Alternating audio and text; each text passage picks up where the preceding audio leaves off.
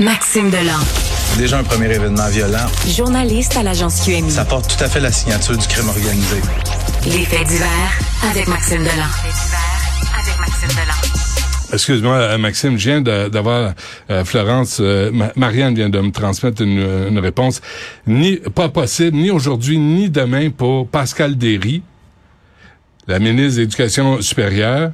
On propose, on a proposé entre 11h puis 13h30 choisissez votre euh, plage horaire.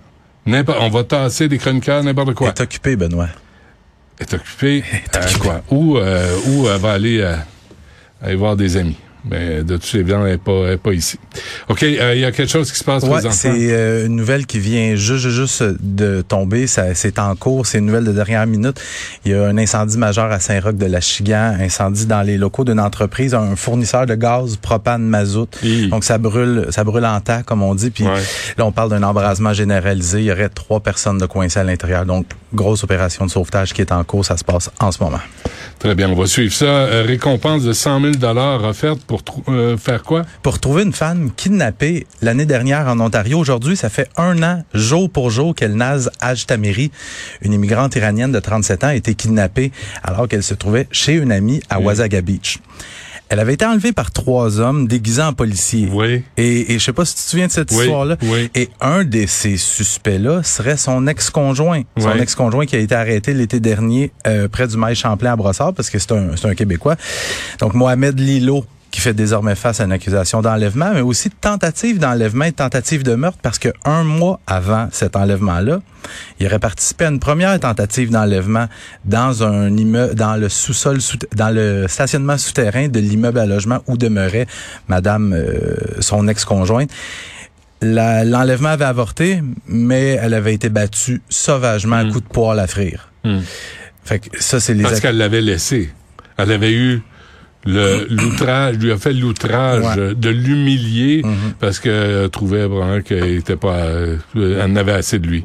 Euh, est-ce qu'il est en est-ce qu'il est détenu ce type-là? Présentement, il est toujours détenu en Ontario, il a plaidé non coupable, les euh, procédures judiciaires qui se poursuivent, mais la police provinciale de l'Ontario qui prend aujourd'hui la journée symbolique là, ça fait un an qu'il est porté ah, disparu, on offre 100 000 dollars à toute personne qui détiendra de l'information qui pourrait permettre de retrouver cette femme-là. Hmm.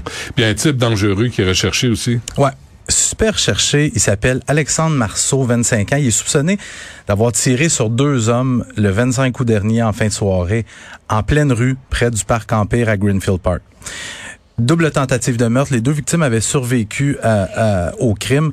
Et j'invite les gens à se rendre sur nos sur nos sites pour voir la photo du suspect si pour une raison X, ils sont pas capables d'y aller, je vais leur donner un petit indice. Si vous avez quelqu'un dans votre entourage, vous, voyez quelqu'un qui a les noms Liam et Jaden de tatouer dans la face, ben c'est le bon gars. OK. Fait que signalez la, la police. De Puis la police invite quand même à la prudence parce que le, cet individu-là, Alexandre Marceau, est quand même considéré dangereux et potentiellement armé. Ouais. Intervenez pas, là. Faites juste appeler la police.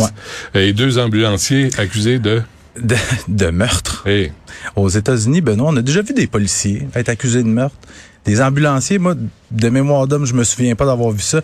Les faits qui sont reprochés aux ambulanciers Peter Cadigan et Peggy Finley sont produits dans l'État de l'Illinois une semaine avant Noël.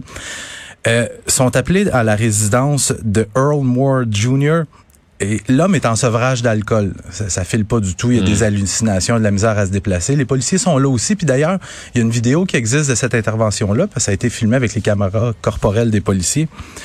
Et on réussit de peine et de misère à amener l'homme jusque sur la civière. Et les ambulanciers réussissent de peine et de misère à le mettre sur la civière, mais ils l'attachent sur le ventre. Il est transporté à l'hôpital et l'homme, son décès est constaté une fois à l'hôpital et il est établi qu'il était mort par suffocation. Donc, selon le procureur de l'État... volontaire? Non, c'est pas volontaire, c'est qu'il y avait énormément de difficultés à le déplacer.